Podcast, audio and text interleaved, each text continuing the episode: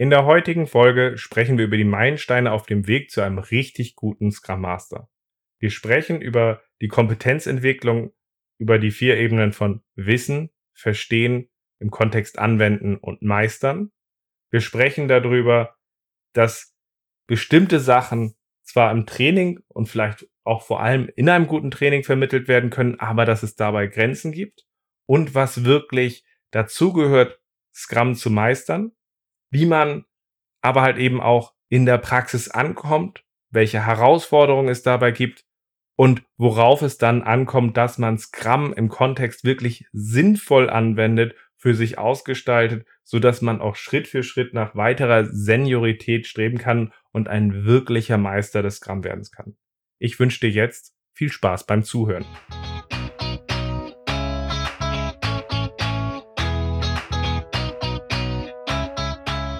Scrum ist einfach zu verstehen. Die Krux liegt in der Anwendung für deine Zwecke in deinem Kontext. Der Podcast Scrum Meistern gibt dir dazu Tipps und Anregungen. Moin Moin, in der heutigen Folge sprechen wir über die Meilensteine auf dem Weg zu einem wirklich guten Scrum Master. Schön, dass du dabei bist. Mein Name ist Ralf Kruse. Ich helfe Organisationen durch Training und Coaching agile Herangehensweisen effektiv zu nutzen und das ohne Dogma und Methoden als Selbstzweck. Einer der neuen Mitglieder in meinem Online-Programm für Scrum Master und Agile Coaches fragte mich, sag mal Ralf, was ist eigentlich so ein typischer oder guter Entwicklungspfad auf dem Weg zu einem wirklich guten Scrum Master? Was sind da so die Meilensteine, die es da gibt? Und als ich darüber nochmal so ein bisschen nachgedacht habe, ist mir aufgefallen, da gibt's eigentlich nichts oder besser nichts, was ich wirklich befriedigend finde, weil das meiste redet vor allem darüber, du solltest unzählig viele Kompetenzen aufbauen oder ist sehr, sehr unspezifisch dabei, einem zu helfen, worum es geht, sich gut zu entwickeln. Dabei, glaube ich, gibt es verschiedene Ankerpunkte und Haltepunkte, die dazugehören auf der Entwicklung, Entwicklung, wenn du ein wirklich guter Scrum Master wirst. So gesehen wollte ich das heute in dieser Folge mal versuchen, so ein bisschen aufzuarbeiten. Das ist aber tatsächlich eher auch so ein bisschen, ich versuche hier mal meine Gedanken zu ordnen und ich bin auch super gespannt, was deine Perspektive zu dem Thema ist. Das heißt, wenn du sowohl Fragen zu dem Thema hast, schreib mich gerne über LinkedIn an oder per E-Mail oder genauso, aber auch wenn du Anmerkungen hast oder andere Perspektiven, bin ich einfach neugierig. Was siehst du da auf dem Weg, auf der Reise, um ein wirklich guter Scrum Master zu werden? Wenn wir jetzt drauf gucken, was einen wirklich guten Scrum Master auszeichnet, dann ist für mich der erste Orientierungspunkt die alte Folge zum Nutzen eines Scrum Masters. Für mich ist der Mehrwert eines Scrum Masters, dass der Scrum Master einem Scrum Team dabei hilft, dass es effektiver und nachhaltiger mit dem Scrum Master ist als ohne ihn. Und das beinhaltet für mich eben auch die Geschwindigkeit, in der sich dieses Scrum-Team und die Organisation verbessert. Das ist jetzt erstmal eine sehr ambitionierte Betrachtung und vor allem enthaltet sie erstmal überhaupt keine Betrachtung von Skills und Kompetenzen, weil am Ende ist eine Sache, die zählt. Das ist Wirkung. Ohne dass wir diese Ambition haben, diese Art von Wirkung zu erreichen, brauchen wir nicht darüber reden, ob bestimmte Sachen nett oder philosophisch gut zu sehen sind. Am Ende geht es darum, dass die Wahrheit auf dem Platz liegt und wir uns die Frage stellen müssen, was brauchen wir dafür, dass wir diese Wirkung erzielen? Und dazu nehme ich halt einfach wahr, dass häufig darüber gesprochen wird, welche Rollen ein Scrum Master einnehmen muss oder welche Kompetenzfelder Leute dabei sehen, in denen man sich entwickeln muss. Und tatsächlich, ja, ja und ja, das ist alles irgendwo auch dabei und wichtig, aber mein Gefühl ist, dass ein breites Set an oberflächlichen Kompetenzen, die jemand aufbaut, einem Scrum Master erstmal so gar nicht hilft. Wichtiger ist für mich der Punkt dabei, dass man eine entsprechende Tiefe und eine wirkliche Kompetenz aufgebaut hat. Und dazu unterscheide ich zwischen Wissen, Verstehen, im Kontext anwenden und Meistern. Zum Thema Wissen und Verstehen kann man eigentlich ganz gut auf so etwas gucken wie einen zertifizierten Scrum Master, also einen Basiskurs oder einen zertifizierten Scrum Product Owner, halt die Trainings, in denen man diese Themen aufarbeitet, weil im Grunde liegt dort im Fokus das Wissen und Verstehen. Das Anwenden im Kontext kriegt man wiederum in einem solchen Training nicht geleistet. Um den Unterschied zu verstehen zwischen Wissen und Verstehen, gucke ich gerne auch zurück auf den Anfang, wie ich Trainings gestalte. Das heißt, ich gebe allen meinen Teilnehmern für die Zertifizierungstrainings vorher den Scrum Guide und sage, lies dir den mal durch und am Anfang vom Training machen wir eine konsolidierende Übung, wo ihr mir eine Scrum-Übersicht schafft. Und das Spannende ist jetzt, dass bei den meisten Menschen, wenn sie diese Übersicht bauen, auch wenn sie schon mit Scrum gearbeitet haben und jetzt diese Übersicht bauen, aus dem, dass sie diesen Scrum Guide gelesen haben, häufig eine ganze Menge Sachen vom oberflächlichen Faktenwissen zwar rezitiert werden kann, aber es viele Missverständnisse im Verstehen gibt. Das heißt, wenn ihr zum Beispiel vorher in einer hierarchischen Umgebung sehr lange gearbeitet habt, dann überlesen wir einfach unglaublich schnell oder wollen nicht wahrhaben, dass Scrum eigentlich eine Umgebung ist, in der wir eine verteilte Verantwortung übernehmen. Das heißt, es geht nicht darum, wer ist jetzt übergreifend der Boss oder um die Abgrenzung der Verantwortung, Schrägstrich, Nicht-Verantwortung der einzelnen Scrum-Team-Mitglieder, sondern wir sind ein Scrum-Team. Und das ist dann halt einfach ungemein schwer, wirklich auch zu verstehen, zu verinnerlichen und damit zu agieren. Genauso haben wir in den meisten Umgebungen das Problem, dass theoretisch ganz viele Leute das Wissen haben, dass wir eigentlich ein iterativ inkrementelles Vorgehen in Scrum haben, wo wir nicht aus Upfront-Analyse unendlich viel versuchen zu definieren, sondern frühzeitig aus einem schnell gelieferten Ergebnis das Produkt und die Arbeitsweise weiter ausgestalten wollen. Da müsst ihr mal drauf achten. Viele Leute können das ganz sauber rezitieren, dass das der Anspruch ist, schwenken dann aber um und zeigen, dass sie dafür halt eben doch ein mangelndes Verständnis haben, weil unglaublich umfangreich aufgebläht wird, wie Themen zu analysieren sind, bevor sie in einen Sprint reingehen. Eine Definition of Ready wird dann eher zu einer Brandschutzmauer, wo erwartet wird, dass alles ganz genau vorher definiert und spezifiziert werden muss, damit man dann halt auch in der Umsetzung, in der Entwicklung weniger Überraschung hat. Und da muss mir jemand mal erklären, was das der Unterschied ist zu dem, was wir vorher gemacht haben. Ich sehe nämlich keinen. Also es ist ein ganz wichtiger Unterschied zwischen Wissen, wo man halt im Grunde bestimmte Fakten rezitieren kann und verinnerlicht zu haben, was die zugrunde liegenden Konzepte, Intentionen sind und auch seine Missverständnisse aufgearbeitet zu haben.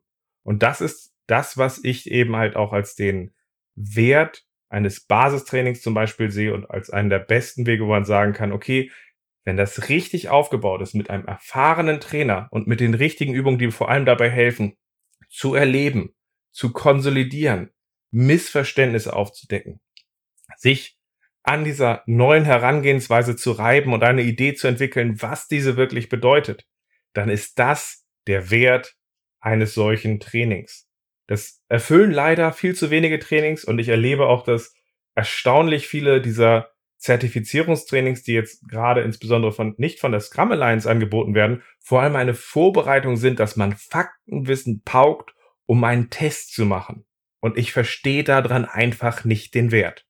Aber das ist heute nicht unser Thema, aber ich wollte vor allem erst einmal herausheben, Wissen und Verstehen, das ist eine Sache, die ist natürlich sehr wichtig dafür, dass wir diese Sache wirklich verinnerlicht haben und in der Nutzung anwenden können, weil wenn wir kein Verständnis haben für die Empirie, für die verteilte Verantwortung, für das Selbstmanagement im Scrum-Team, für inkrementelle Entwicklung, dann sind wir natürlich ganz schnell auf einem falschen Dampfer, unterwegs, wenn wir versuchen, Scrum vernünftig im Kontext anzuwenden. Und da solltest du dich natürlich auch hinterfragen.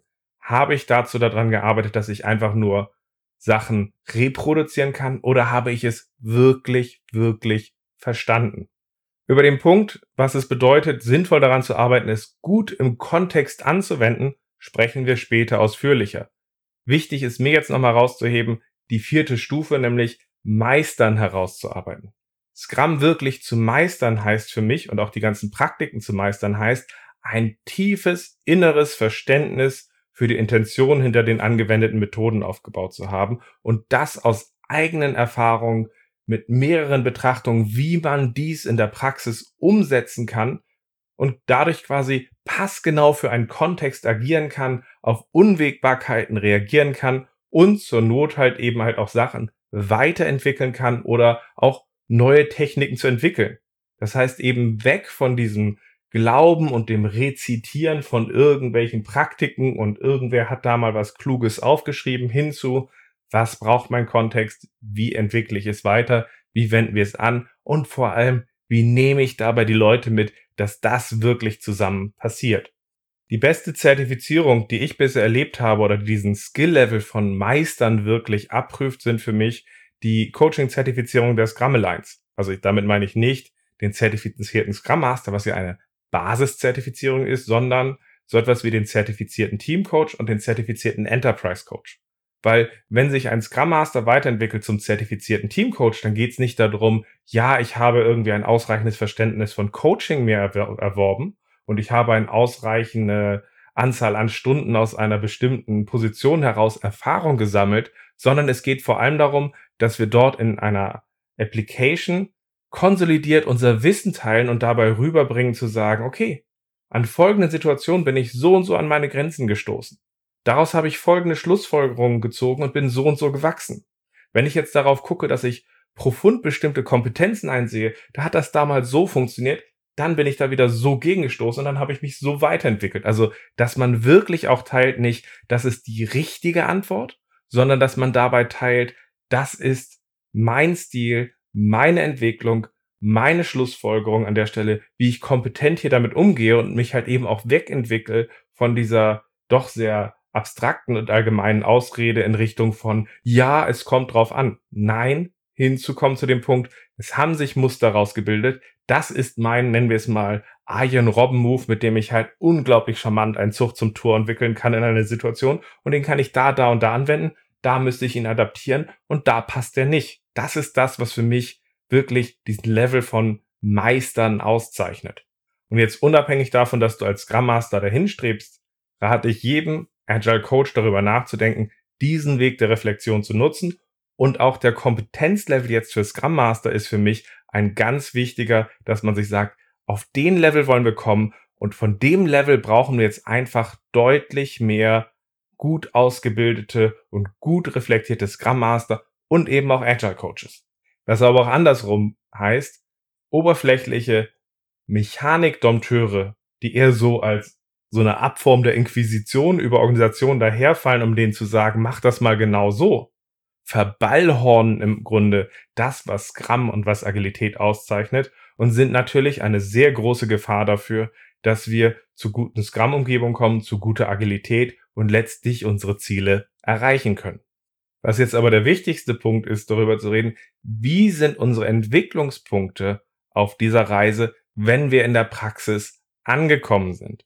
Weil ganz ehrlich, es gibt unterschiedliche Wege, wie wir in der Praxis ankommen, aber aus dem gibt es heraus natürlich wieder verschiedene spannende Herausforderungen. In der Praxis kommen Leute eigentlich aus meiner Erfahrung mit vier Wegen an und mehr kenne ich gerade gar nicht. Das eine sind die Leute, die sagen, wir haben uns mal hingesetzt und wir hatten den Mut, direkt einfach mit Scrum zu starten. Ich habe vielleicht mal einen Kurs gemacht oder ich habe ein Buch gelesen und dann haben wir einfach mal angefangen zu Scrum. Das ist so ein Weg, den ich kenne und der auch für manche Leute, auch für manche Persönlichkeitstypen erstaunlich gut funktioniert. Dann sagen, oh, dann gehen wir mal ran und Scrum ist ja Empirie, dann legen wir mal los, steuern nach.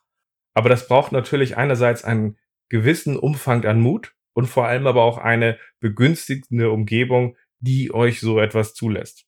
Dann habe ich andere Leute gesehen, die in die Rolle der Anwendung im Kontext kamen, indem sie in einem bestehenden Scrum-Team die Rolle des Scrum Masters übernommen hatten und natürlich sich an den bestehenden Strukturen anlehnen konnten, vielleicht auch vorher in der Rolle als normales Teammitglied oder ähnliches mitgearbeitet haben und dann im Grunde in diesem gemachten Nest mitarbeiten. Auch das ist ein relativ schöner Weg reinzukommen. Wobei auch da gibt's wieder Abstufungsformen, wo die Leute eher in ein Imitieren und Nachahmen gehen, also wo es dir sehr leicht passieren kann, dass du einfach sagst, ich mache das einfach mal so weiter an der Stelle, weil das hat sich bewährt, aber halt eben ohne, dass du es wirklich verstanden hast. Und genau das ist auch die Gefahr, dass wenn du einfach nur mit einem sehr erfahrenen Scrum Master mitläufst und der bei euch im ersten halben Jahr halt einfach vor Ort ist, die operative Verantwortung anfangs übernimmt und im Grunde diese Scrum-Umgebung aufbaut und du dann halt einfach bei dem über einen längeren Zeitraum erstmal mitläufst, dann wirst du deutlich stärker darauf gepolt, vor allem erstmal nachzuahmen, was diese Person macht. Und irgendwann fasst sich diese Person dann so ein bisschen aus und du versuchst diese Nachahmung fortzuführen. Wenn ihr jetzt gerade genau hinhört an der Stelle, merkt ihr vielleicht schon, dass ich nicht immer glücklich bin ähm, über die Wege, wenn Leute halt einfach in diese Rolle reinwachsen, aus dem, dass sie in einer bestehenden Umgebung nur gesehen haben, wie es vorher lief, oder wenn sie bei einer sehr erfahrenen Person mitlaufen. Äh, das hat einfach damit zu tun, dass ich da sehr häufig diesen Nachahmungseffekt sehe, ohne dass es halt wirklich verstanden wurde. Und es ist manchmal tatsächlich fast besser in einer Umgebung, wo die Leute den Mumm hatten, aus dem Nichts zu starten, sagen, das probieren wir und wir steuern nach. Also wo sie es wirklich selber geschaffen haben.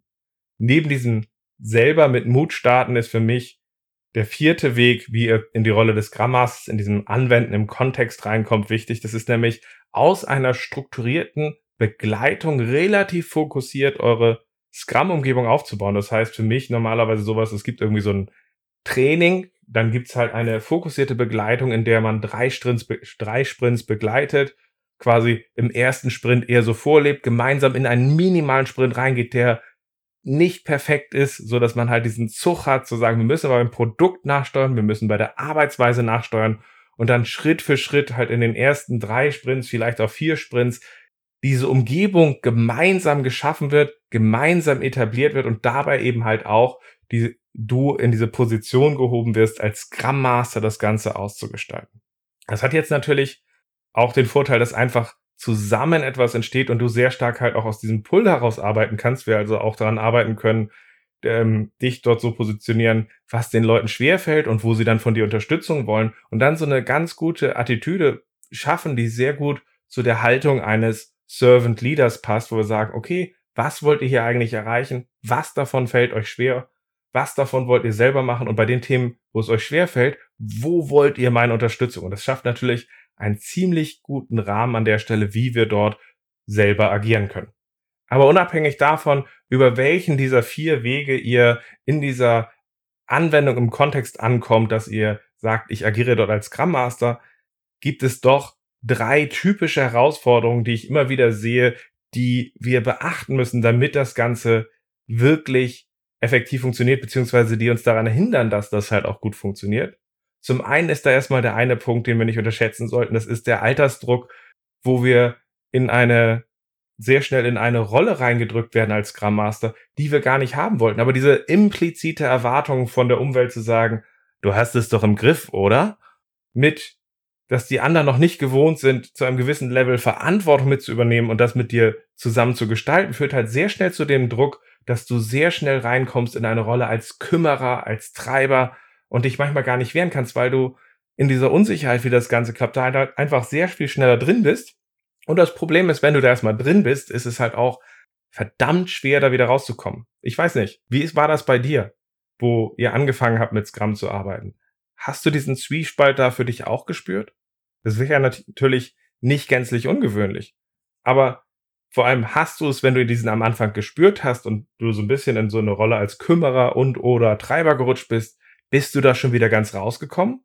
Oder habt ihr euch zusammen so eingerichtet, dass bestimmte Automatismen da sind und du eigentlich eher immer noch auf das Scrum-Team aufpassen musst und wenn du jetzt in Urlaub gehst, dann holpert das Ganze, weil diese Umgebung halt eben nicht von allen zusammen geowned wird, sondern du eigentlich die losen Enden zusammenhältst und wenn du es nicht machst, diese Umgebung nicht funktioniert. Was ja ein sehr starkes Indiz wäre, wo man sagt, da müssten wir eigentlich nochmal ansetzen. Die zweite Herausforderung, die wir wirklich auch im Blick behalten sollten, sind, dass wir alte Gewohnheiten weiterleben. Das heißt, es fällt uns manchmal gar nicht auf, wie stark wir aus der vorherigen Arbeit geprägt sind. In vielen Umgebungen wird auch immer wieder darüber gesprochen, wie gut wir eigentlich ja schon waren an der Stelle. Und das ist jetzt ja nur eine kleine Nachjustierung.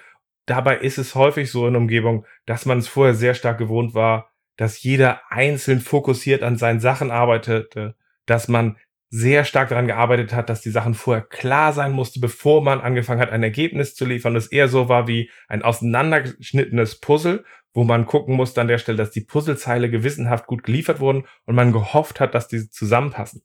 Das hat natürlich alles mit der Grundidee, ein minimales Inkrement zu liefern und daraus nachzusteuern, überhaupt nichts zu tun. Und solche Sachen greifen, dass wir da gewisse Gewohnheiten haben, ja, das haben wir vorher so gemacht und dann machen wir das in Scrum weiter. Und die Schwierigkeiten an diesen alten Gewohnheiten, an diesen alten Marotten ist, dass wenn wir nicht darauf achten und sie strukturiert aufarbeiten an der Stelle und rausarbeiten, dann bleiben die drin und alle glauben, wir machen dort Scrum. Dabei macht ihr wahrscheinlich dann eher so einen Wasserfall mit einem Kringel drin. Und da solltest du dich halt schon hinterfragen. Habt ihr euch da hinterfragt? Und das ist halt der Punkt, wo zum Beispiel auch zur Konsolidierung auch später so etwas wie ein gutes Scrum Master Training dir helfen kann, wirklich dein Wissen zu konsolidieren und solche Missverständnisse aufzudecken. Aber wichtig ist halt einfach nur zu gucken, funktionieren die Sachen, sind wir aufgestellt zu unseren Zielen an der Stelle und haben wir solche Marotten und Gewohnheiten aufgearbeitet. Und die dritte Herausforderung, die wir hier mit einbeziehen müssen, ist, dass wir aus Unsicherheit, wenn wir mit etwas Neuem anfangen, versuchen, Sicherheit da drin zu finden, Techniken zu kopieren. Das heißt, wir gucken uns zum Beispiel gerne an, ja, dann lass mal nach retrospektiven Techniken gucken. Und der Retromat ist dafür ein sehr schönes Beispiel. Eine unglaublich tolle Sammlung an Herangehensweisen, ähm, die damals anfangs äh, Corinna Baldorf dort angefangen hat und jetzt hier mit einigen anderen weiterpflegt und ein unglaublich tolles Hilfsmittel. Aber wenn du anfängst, Retrospektiven einfach nur auf eine Ansammlung von äh, retrospektiven Herangehensweisen zu, zusammenzustückeln an der Stelle, wird das halt nie gut.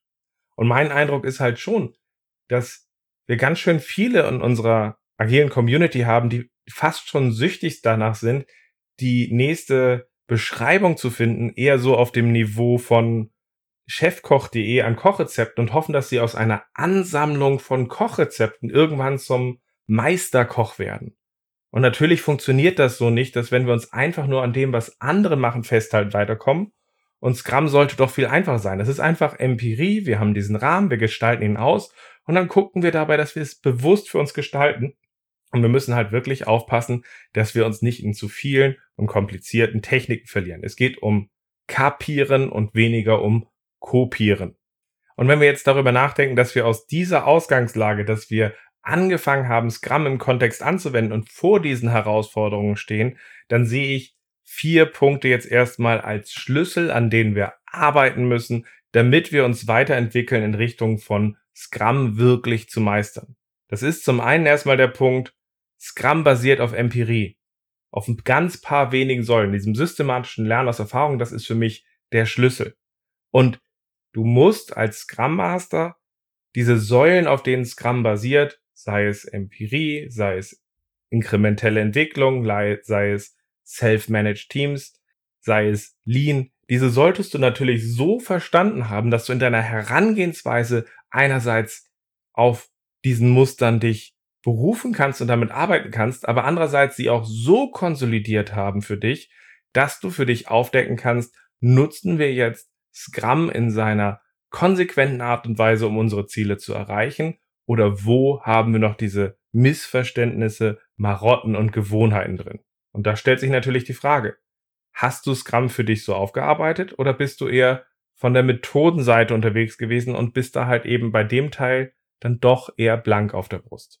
Wenn du diesen Punkt hast, dann musst du aus meiner Sicht vor allem mehr verstehen, wo du effektive neue Ansatzpunkte findest und so ein bisschen abgleichen kannst, was wäre dein typischer, was wäre deine typische Herangehensweise an der Stelle und wie findest du weitere Ansatzpunkte, die dabei helfen können, einen größeren Hebel zu entwickeln und ähm, effektiver zu agieren. Das heißt zum Beispiel, dass wenn wir bei diesem Thema von vorhin bei den Retrospektiven bleiben, dass ja, wir können auch darüber reden, dass wir effektiv Retrospektiven gestalten können, indem wir uns darauf konzentrieren, gute Moderationstechniken benutzen können. Die größten Hebel dafür liegen aber natürlich nicht in der Retrospektive selber, sondern in der Positionierung der Retrospektive in deinem Scrum-Rahmen. Und das heißt beispielsweise, wie schaffen wir es, dass die Leute sich als ein Team verstehen und als dieses halt auch zusammenraufen, um gemeinsam zu gucken, wie schaffen wir zusammen Ergebnisse dass dieses Team sich eingeschworen hat zu einem größeren Ziel, was sie erreichen wollen und auch wissen, warum sie sich wie aufstellen wollen, so dass sie auch sagen, okay, wir haben jetzt hier ein Ergebnis geschaffen, wie hilft uns dabei die Retrospektive? Wenn der Kontext dabei gut geschaffen ist, dann ist die Retrospektive fast ein Selbstläufer.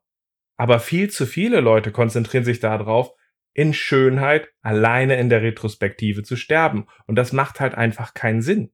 So gesehen als zweiter Punkt, damit wir wirklich aus diesem Startpunkt rauskommen und sagen, im Kontext Scrum sinnvoll anzuwenden und auszugestalten, ist es halt wichtig, dass du für dich rausfindest, was sind typische Herangehensweisen für dich? Was sind die Sachen, wo du dich häufig auch verrennst? Und wie findest du die richtigen, effektiven Ansatzpunkte und schaffst es, diese zu kombinieren? Und dazu aufbauend ist es halt ungemein wichtig, dass es nicht darum geht, dass du anfängst, die ultimative Lösung zu entwickeln und dich dann fragst, wie schiebe ich dir denn jetzt den Entwicklern unter? Das sehe ich nämlich sehr häufig, dass Leute sich fragen, was ist hier die richtige Lösung? Dabei ist der zentrale Schritt, damit Scrum gut funktioniert, mit einem Team, was selbst gemanagt agiert, dass wir die Lösung mit den beteiligten Personen gemeinsam gestalten, also einen Kontext schaffen, wo die das gemeinsam gestalten wollen und wir gemeinsam daran gehen zu sagen, wie gestalten wir diese Umgebung aus? Und wenn du jetzt als Scrum Master unterwegs bist und primär damit beschäftigt bist zu sagen, die sollen mal erstmal das aus meiner Erfahrung so machen, wie ich das sage und da sollen die erstmal mit rein, dann klingt das für mich ganz schön nach Taylorismus und Wasserfall.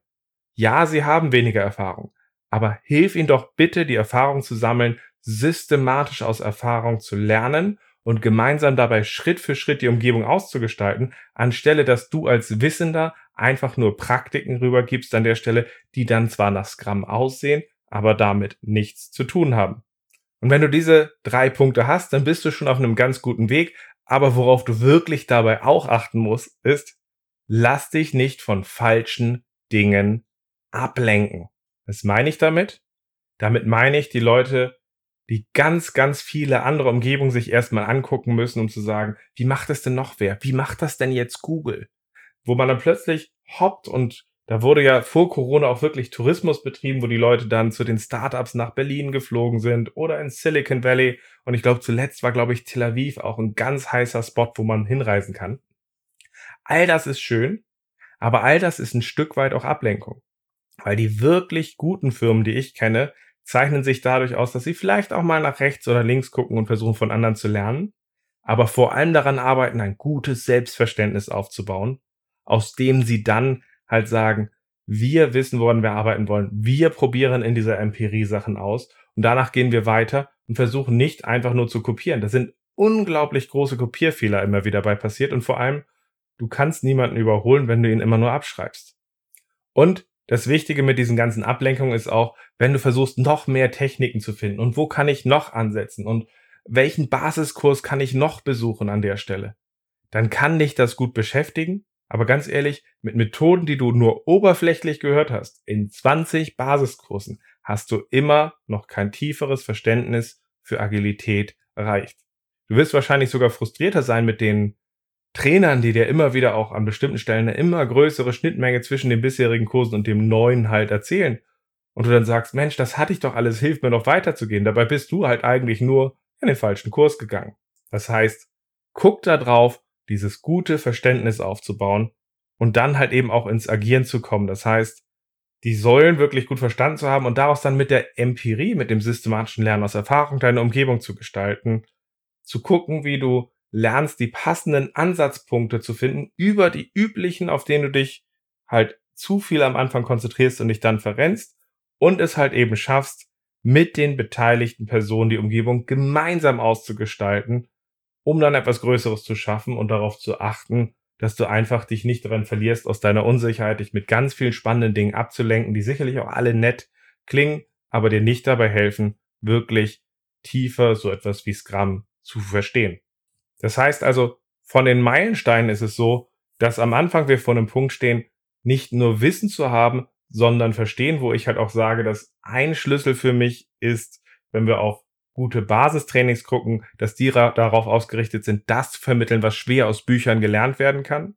Dass es daraus dann darum geht, Scrum sinnvoll im Kontext anzuwenden und daraus dann halt auch ein Sparring und eine Reibung aufzubauen an der Stelle, wie wir halt ein eigenes Selbstverständnis aufbauen können, so dass wir wirklich auch Scrum anfangen zu meistern mit unserem eigenen Verständnis wirklich tiefergehendes auszugestalten und unserem jeweiligen Kontext dann gerecht zu werden.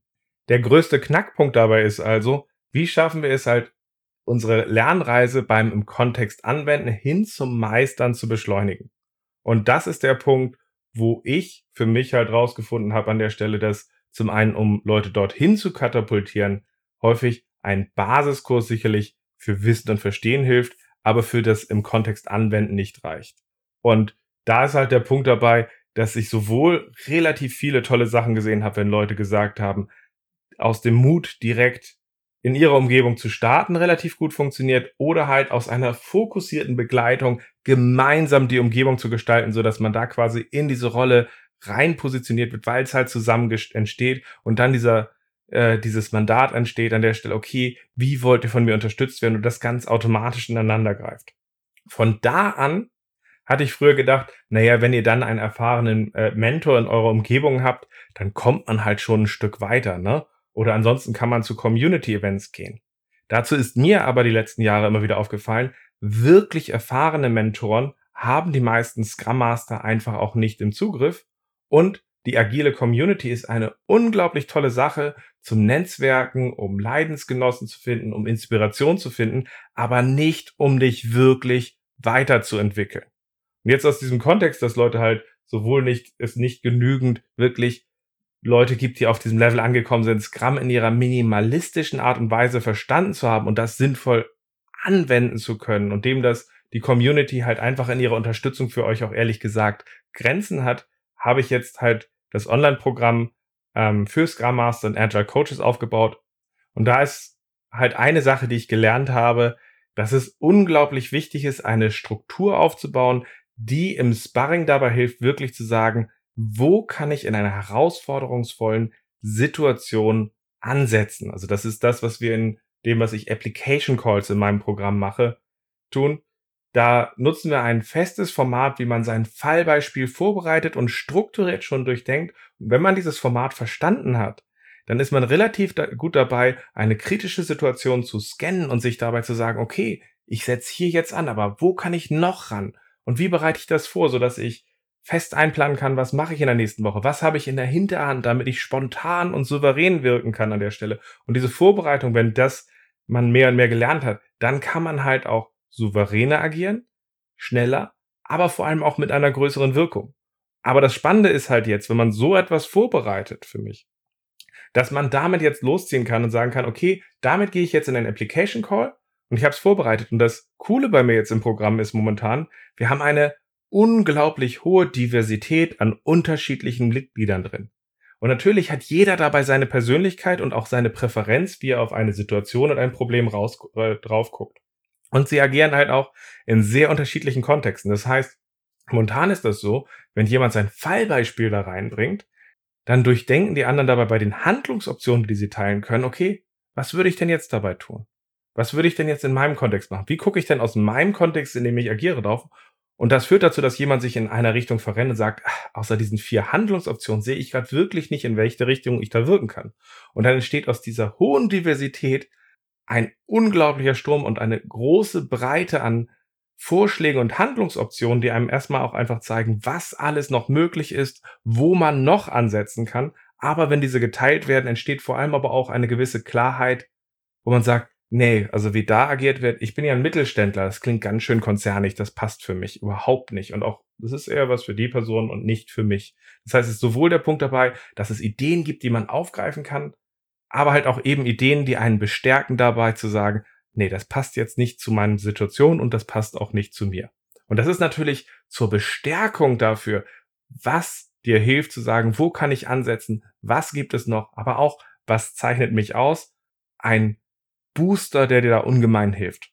Und das Spannende ist jetzt nicht nur, dass man eine Struktur, glaube ich, braucht, um zu sagen, wie positioniere ich mich in herausforderungsvollen Situationen, sondern dass man eben halt auch drauf guckt zu sagen, okay, man wendet so etwas immer wieder an. Es ist eine einfache, wiederkehrende Struktur und dabei halt hinzukommen zu sagen, okay, damit geht man vor, geht schnell in den Austausch und gewinnt Automatismen, wie arbeite ich eine Situation auf, so dass man nach zwei, drei Monaten halt einfach auch eine gewissen Klarheit hat und sagen, Mensch, in dieser Situation komme ich nicht weiter.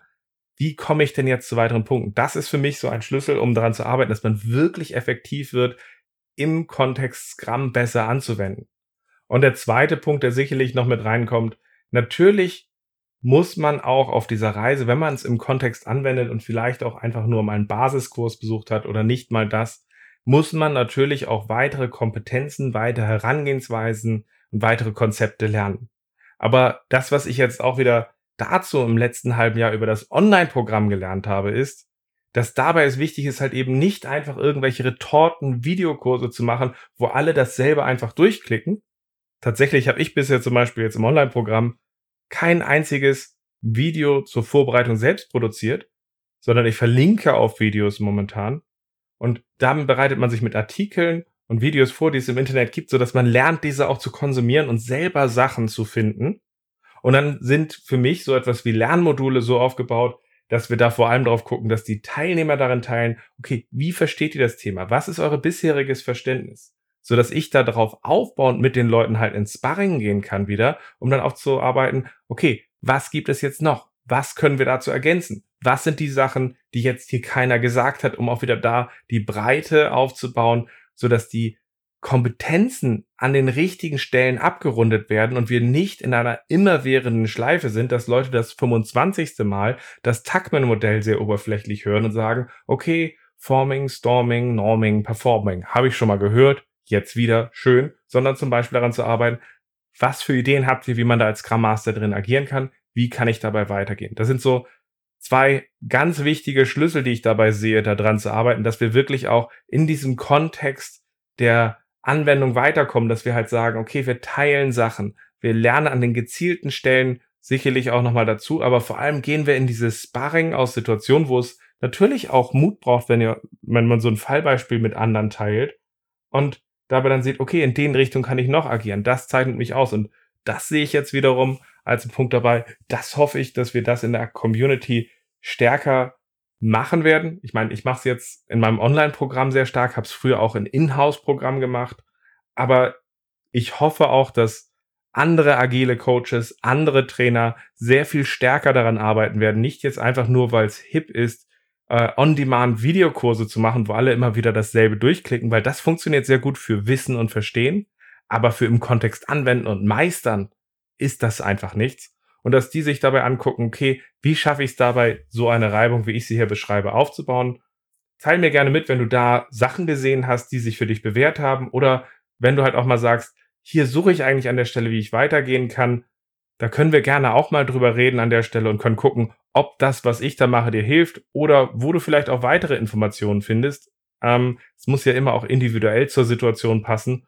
Und so gesehen hoffe ich, dass ich in dieser Folge so ein bisschen auch aufzeigen konnte, was die Meilensteine sind auf dem Weg zu einem guten Scrum Master, nämlich, dass es häufig darum geht, dieses Wissen und Verstehen, dann halt dieses Starten, wo es halt vier unterschiedliche Wege geht, daraus aber eben den Punkt zu haben, dieses im Kontext anwenden, immer weiter auszugestalten und wirklich zu verinnerlichen, sich nicht zu verrennen, zu einem Junkie von immer mehr Praktiken zu werden und von einer zur nächsten zu hetzen und dann doch Novize zu sein, sondern wirklich danach zu streben, tiefer zu gehen, Sachen wirklich in den Grundfesten zu verstehen und darin halt auch einfach souverän zu werden, so dass man halt Scrum und Agilität wirklich meistert.